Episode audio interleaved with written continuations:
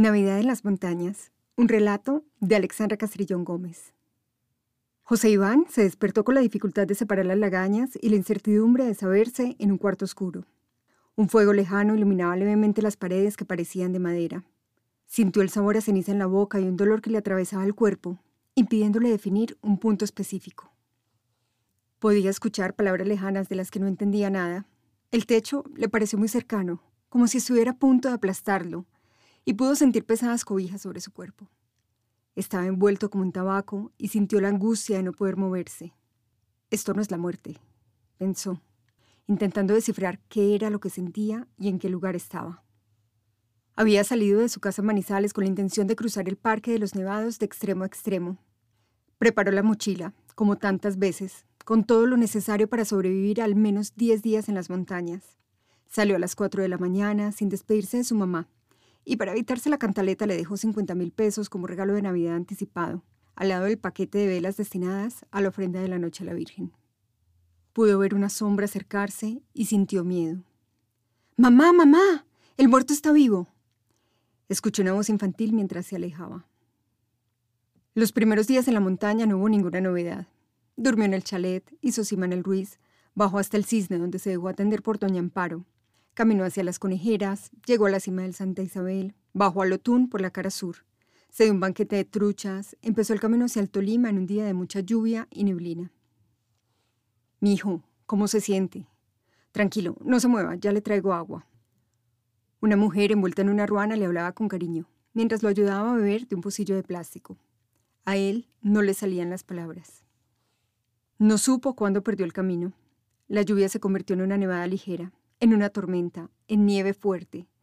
Todo era blanco, arriba, abajo, adelante, a cada lado.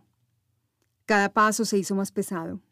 Sentía la nieve como agujas en la cara. Le faltaba el aire. Empezó a sentir calor. Quería quitarse los guantes, pero no podía mover los dedos. Tenía mucha sed. Sintió el miedo de no saber dónde estaba. Entonces decidió acostarse a dormir. La puerta de la habitación estaba abierta y podía ver el pasto verde afuera y las sombras de los niños corriendo detrás de los ladridos de los perros. Algunas horas, o tal vez algunos días después, escuchó a los niños cantar villancicos acompañados de panderetas improvisadas con tapas de gaseosa. Pudo levantarse y dar algunos pasos. No supo cuánto tiempo llevaba ahí, pero sintió que toda su piel estaba tiznada por el fogón de leña. Le costaba trabajo moverse, respirar, tomarse la sopa que le daba doña Emilia. El sueño era triste. Su mamá le contaba historias de la Navidad, le hablaba de su infancia rodeada de comida y de regalos. Él odiaba esas historias porque siempre estaban solos los dos, con un pollo asado y rezando la novena. No había comida abundante y apenas cuando él empezó a trabajar pudo comprar algunos regalos para los dos. ¡Es Navidad! ¡Es Navidad! Los gritos de los niños lo despertaron más temprano que de costumbre. Desde su cama de paja los escuchaba gritar de emoción. ¿Ya viste si te trajo algo el niño Dios? preguntó Lucía con sus ojos redondos y enormes. Él sonrió ante su inocencia infantil. Mira debajo de la almohada. Sintió tristeza de decepcionarla. ¿Qué te trajo a ti? preguntó él para desviar su atención. Un libro con dibujos, respondió la pequeña mostrándole un cuaderno viejo que alguien había usado en clase de biología. Se le arrugó el corazón pensando en la felicidad de la niña por algo que no tenía valor. Busca tu regalo, insistió, señalándole la almohada. Los demás niños fueron llegando cada uno con sus trofeos.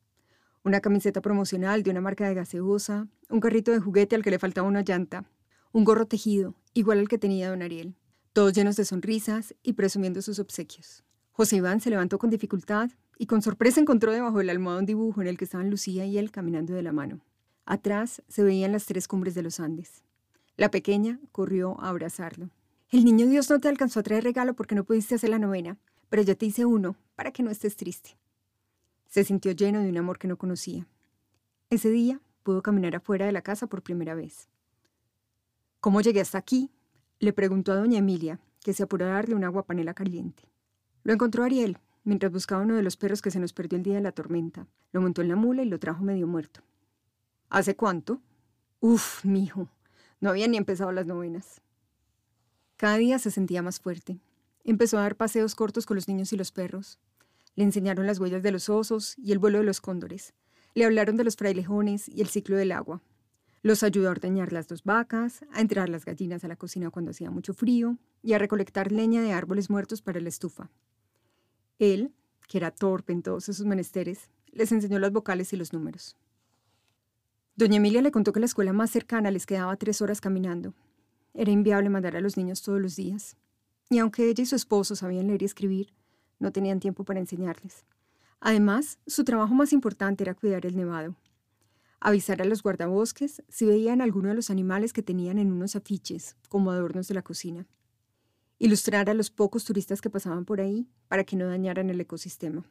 Ahuyentar a los cazadores y denunciar a quienes querían apoderarse de las tierras de todos. ¿Cómo puedo pagarles? Les preguntó cuando tuvo fuerzas para regresar a la ciudad. No es nada, hombre. Usted habría hecho lo mismo, respondió don Ariel mientras acomodaba la carga en la mula. Al despedirse de los niños que lo abrazaban con lágrimas, se hizo la promesa de no abandonarlos nunca. Su mamá lo recibió con la alegría de quien recupera un hijo muerto. Es el mejor regalo de la vida, le dijo entre lágrimas que lo hicieron sentir culpable y feliz al mismo tiempo. Desde entonces, Josiván llega en Navidad con regalos para los niños que viven en las montañas. En junio les lleva cuadernos y lápices y sube con profesores que se quedan con ellos durante un mes. En octubre, organiza una excursión con un grupo de médicos y odontólogos que recorren los caminos que solo pueden cruzar las mulas. Cada vez que regresa a la ciudad, lo hace con decenas de dibujos que los niños hacen para él y que exhibe con orgullo, con las fotografías de sus sonrisas infinitas y sus cachetes colorados por el sol de los nevados colombianos. Ellos lo habían devuelto a la vida y así le habían dado el mejor regalo.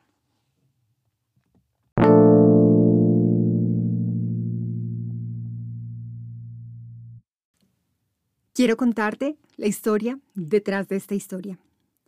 Conocí a Iván hace muchos años, yo creo que en una carrera de aventura, y empezó a contarme sobre su fundación, sobre el trabajo que hacía con los niños en el Parque Nacional de los Nevados, con las familias que son protectoras de este gran ecosistema tan importante para Colombia. Él vivió una experiencia similar a la que cuento en esta historia. Se perdió en el parque, fue rescatado por una familia que lo ayudó y desde entonces organiza con frecuencia diferentes expediciones para llevar a las familias regalos en Navidad, útiles escolares para los niños, acceso a los sistemas de salud que les quedan tan pero tan lejos.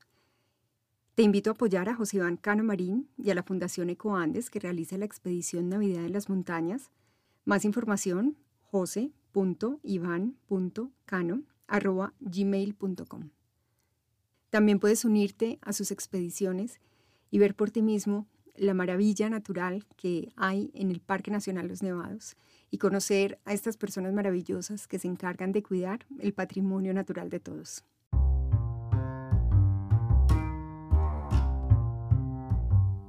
Si quieres obtener una copia digital de este y otros relatos, te invito a descargar una sola línea desde mi página web alexandracastrillón.com. Chao, chao.